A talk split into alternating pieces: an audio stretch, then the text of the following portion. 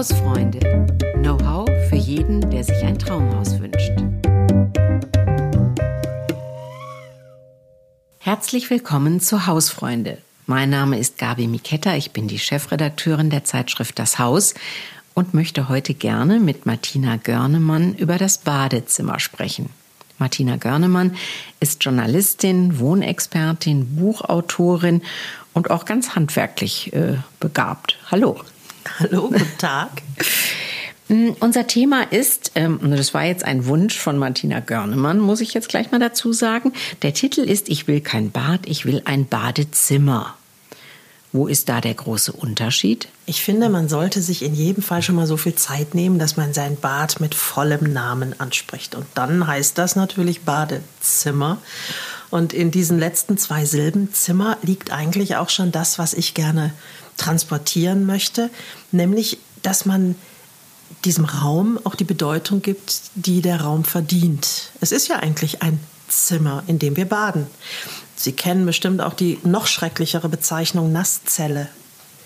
Nasszelle ist so richtig degradierend. Also wenn einer in ja. seine Nasszelle geht, dann hat er echt keinen Spaß. Da habe ich so die Assoziation von Schwimmbad.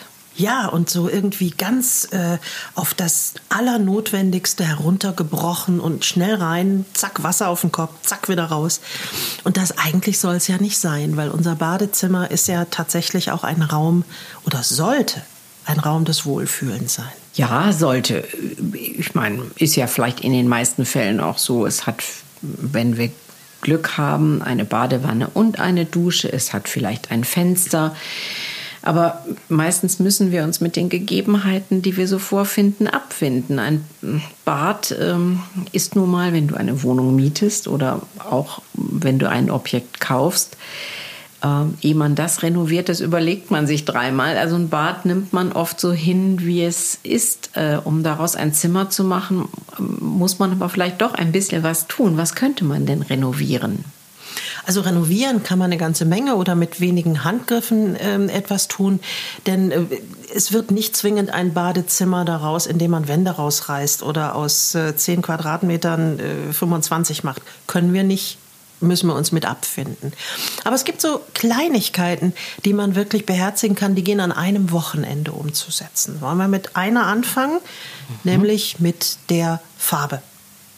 Farbe im Badezimmer ähm, gut, wenn man in einer Wohnung wohnt, in der äh, Kacheln, manchmal, es war ja eine ganze Zeit sehr üblich, dass man Kacheln hatte im Badezimmer. Kacheln in der Dusche finde ich vollkommen in Ordnung. Aber vielfach sind die Kacheln auch noch hinterm Waschbecken oder diese halb hoch, halb raumhoch gefließten äh, Dinge. Da empfiehlt es sich zum Beispiel mit Farbe ranzugehen. Viele wissen nicht, dass es ganz tolle Farben gibt, mit denen man die Fliesen überstreichen kann. Und die sehen nicht etwa handgeklöppelt hinterher aus, sondern es sieht richtig gut aus. Und es hält, es ist toll putzbar, abwaschbar und es fließt auch nicht runter, wenn es feucht ist im, im Badezimmer. Also das ist eine Möglichkeit. Nun kann man sagen, gut, wenn ich in einer Mietwohnung bin, darf ich mich aber an die Kacheln nicht rantrauen. Man kann äh, mit Holzverschalungen arbeiten. Nut und Feder, diese Klassiker aus den 80er Jahren, die eigentlich schrecklich spießig aussehen, aber nicht viel Platz brauchen. Und daraus kann man sich eine Holzverschalung bauen. Die kann man weiß streichen und man hat das Gefühl, man ist in den Hamptons. Das sind alles Sachen, also die so ein bisschen Landhausstil richtig, dann. Richtig und so ein bisschen Sylt oder ja, also so etwas Meeresbrise, ohne dass man da jetzt irgendwelche Muscheln aufhängt oder Seesterne an die Wand nagelt. das meine ich ausdrücklich nicht. Also da kann man schon eine ganze Menge machen.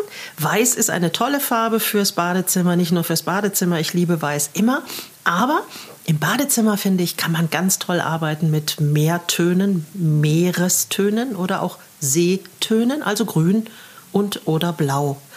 Und wenn man tatsächlich in dieser Farbwelt bleibt und die Accessoires, die man im Badezimmer hat, darauf abstimmt, kann eigentlich nichts schiefgehen. Dann werden auch aus 10 Quadratmetern wird wirklich ein Badezimmer.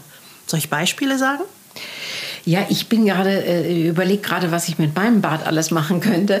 Ähm, ja. äh, ich habe jetzt doch ein bisschen gezuckt mit dem Streichen der Fliesen, weil wenn ich wieder ausziehe, weiß ich nicht, ob ich da nicht Ärger bekomme. Ja, das ist das, was ich vorhin eben meinte. Wenn man wirklich sagt, man darf da nicht rangehen, weil der Vermieter auch das gibt es ja häufig im Mietvertrag äh, verankert hat, dass man da wirklich nicht Hand anlegen darf, dann hilft in der Tat nur zum Beispiel eine Holzverschalung, da macht man ja nichts kaputt. Ähm, mhm. Und ansonsten kann man oftmals auch mit dem Vermieter reden. Ja, also wenn das wirklich Fliesen sind von Anno Dunnemals, also ich meine nicht schöne Antiquitäten, sondern irgendwas Schreckliches aus den 70ern, ist der Vermieter im Zweifel ganz glücklich, wenn man da mit entsprechend handwerklichem Geschick dran geht. Aber es ist wirklich nicht schwierig und die Farben sind richtig toll. Man kann sie matt oder glänzend lackieren. Und was dann ganz toll aussieht, wenn man einfach, wenn es halb hoch gefliest ist, in der Wand darüber mit der gleichen Farbe weitermacht. Ah, dann ja. hat man wirklich einen, es kommt Weite in den Raum und es ist einfach ein, ein riesiger Unterschied. Der übrigens Tipp, auch im Gästeklo ganz toll funktioniert. Im Gästeklo ist oft noch die aus äh, Wohnungen aus den 70er und 80er Jahren, da ist es gang und gäbe, dass halb hoch gefliest ist. Und, und dann die Farbe einfach weiterziehen. Genau. Mhm. Mhm. Sehr schön. Ähm, jetzt haben wir ja im Badezimmer ähm, nicht nur Fliesen, sondern ähm, da steht noch ähm, eine Badewanne, da ist vielleicht ein Waschtisch, äh, der auch nicht mehr äh, ganz toll ist oder ein, ein, ein weißes Schränkchen darunter, was auch die besten Zeiten vielleicht schon hinter sich hat. Ähm, und dann haben wir auch noch viel Krempel rumstehen, von Duschgel bis äh, Föhn und dann hängt da eine Menge rum. Und die Handtücher haben vielleicht unterschiedliche Farben. Ähm, also das kann ein rechtes Durcheinander sein. Da komme ich nochmal auf die Farbwelt zurück, die ich vorhin meinte. Also wenn wir jetzt sagen, wir, wir entscheiden uns für Meerwasserblau dann meine ich nicht, dass alles in genau dem gleichen Farbton sein muss, sondern ich meine die Nuancen. Ne? Wenn man aufs Meer guckt, sind die Wellen ja auch unterschiedlich, die da tanzen von ihrer mhm. Farbgebung. Das heißt, da gönnt man sich dann vielleicht wirklich mal ein paar neue Handtücher. Manchmal ist man überrascht, wenn man seine alten Handtücher mal mit strengem Blick anguckt, dass die wirklich die besten Tage hinter sich haben und man dann tatsächlich nach Mimimi mi, mi, so und so vielen Jahren auch wirklich mal ein paar neue verdient. Tipp am Rande, man kann aus alten Handtüchern ganz wunderbare Putzlappen machen, mit denen man dann sein Badezimmer auf Hochglanz polieren kann. Also auf jeden Fall könnte man sich ein paar neue Handtücher gönnen und dann könnte man anfangen, ein bisschen Ordnung zu machen. Nicht nur, dass man sich von Sachen trennt, die im Badezimmer vielleicht nicht mehr so schön sind, sondern man kann schlicht und ergreifend auch umfüllen. Mhm. Ich bin ein bekennender Umfüller. Was ich, heißt das denn? ich sammle schon seit, seit vielen Jahren. Ähm, ich gehe gern auf Flohmärkte, das ist kein Geheimnis. Jeder, der meine Bücher kennt, weiß, dass ich da Stunden verbringen kann im Sommer. Auf Flohmärkten sammle ich schon lange die Flakons ein. Da gibt es verspielte, da gibt es ganz klassische, am liebsten mit einem Deckel, mit einem Glasstöpsel obendrauf. Und wo immer ich so einen sehe, nehme ich den mit. Und dann fülle ich in meinem Badezimmer die Dinge um, die ansonsten schrecklich aussehen, weil sie in dunkelblauen Flaschen, in grünen, gemusterten und wie auch immer daherkommen. Ich rede hier von äh, Badeschaum, Badeöl. Ich rede nicht, das muss ich ausdrücklich sagen, von Sachen, die gefährlich sein können. Also Putzmittel umzufüllen halte ich für sehr gefährlich.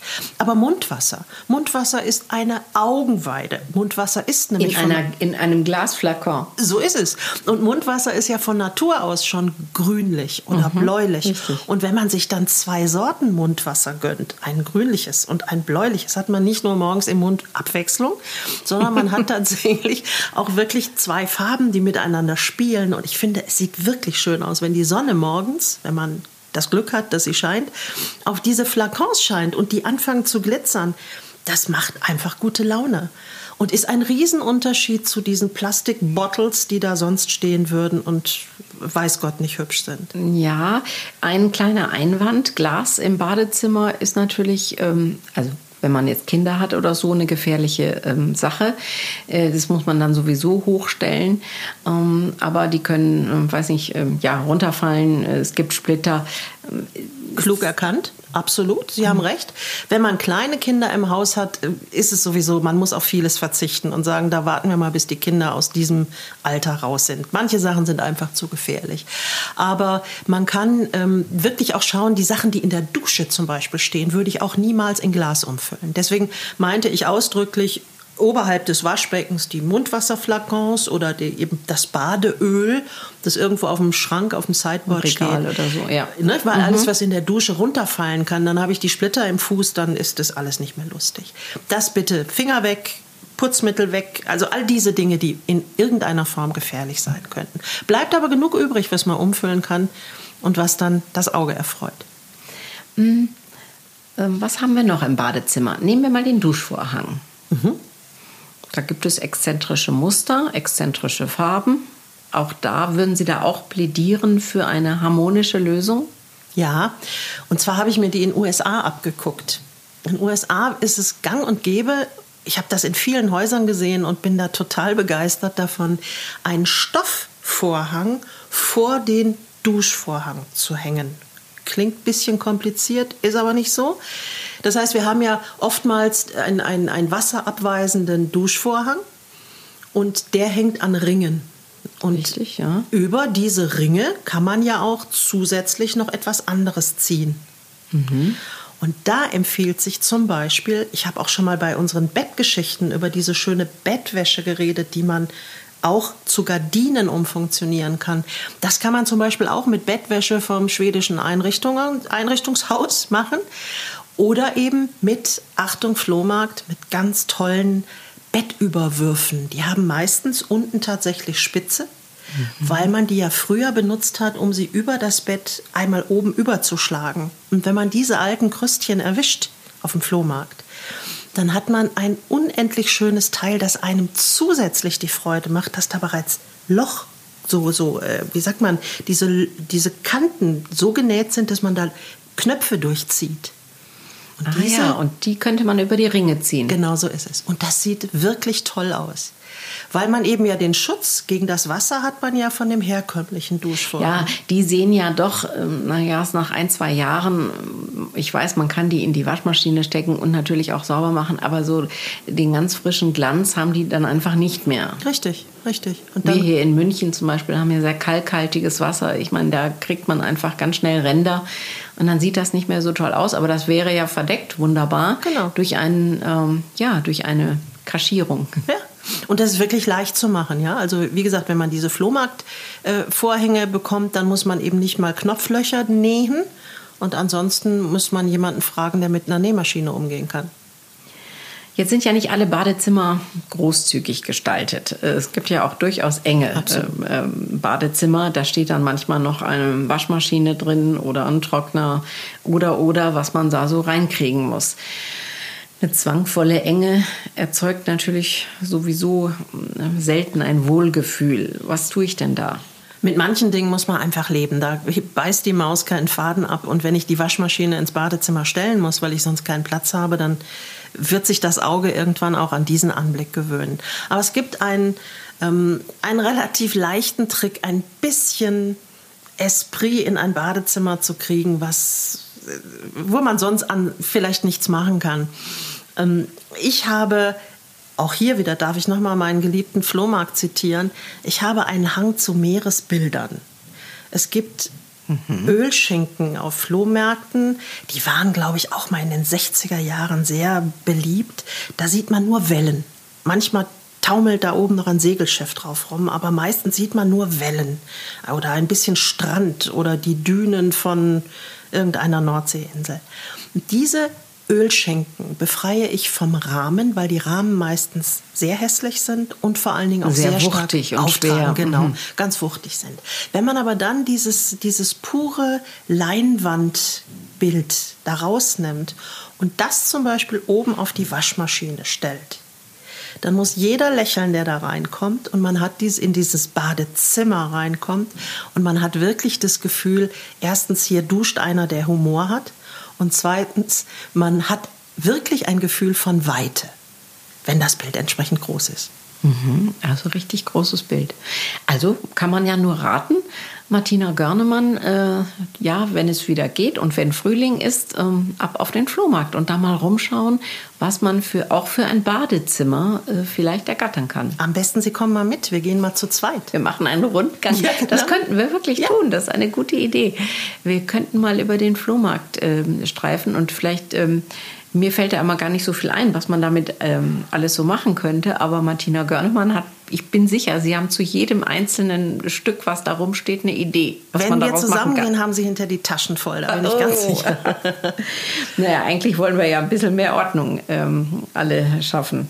Da haben Sie recht. Also das ist auch äh, ganz klar, man darf kein Gerümpel mitnehmen. Aber wenn man auf dem Flohmarkt sich von seiner Kreativität so ein bisschen leiten lässt, dann kann man tatsächlich schöne Einzelstücke finden, die wirklich einen, einen Raum aufwerten. Siehe diese kleinen Glasflakons. Die kann man nicht äh, neu in irgendeinem dieser, dieser Geschäfte kaufen, wo eben Tassen und Teller angeboten werden.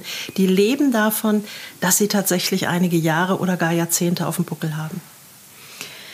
Ja, Jahrzehnte auf dem Puckel. Das haben manche Bäder. Wir haben versucht, Ihnen ein paar Tipps äh, mitzugeben, wie das ähm, in die Jahre gekommene Bad frischer wird und wohnlicher. Eben ein Badezimmer. Das finde ich eine sehr ähm, ein sehr schönes Bild, äh, was sich da bei mir im Kopf breit macht. So habe ich das wirklich noch nicht gesehen, ähm, dass, dass ein Zimmer, vielleicht ist es dann auch ein, ein kleiner mit einem gleichen Stoff bezogener Hocker, der da noch Genau, steht.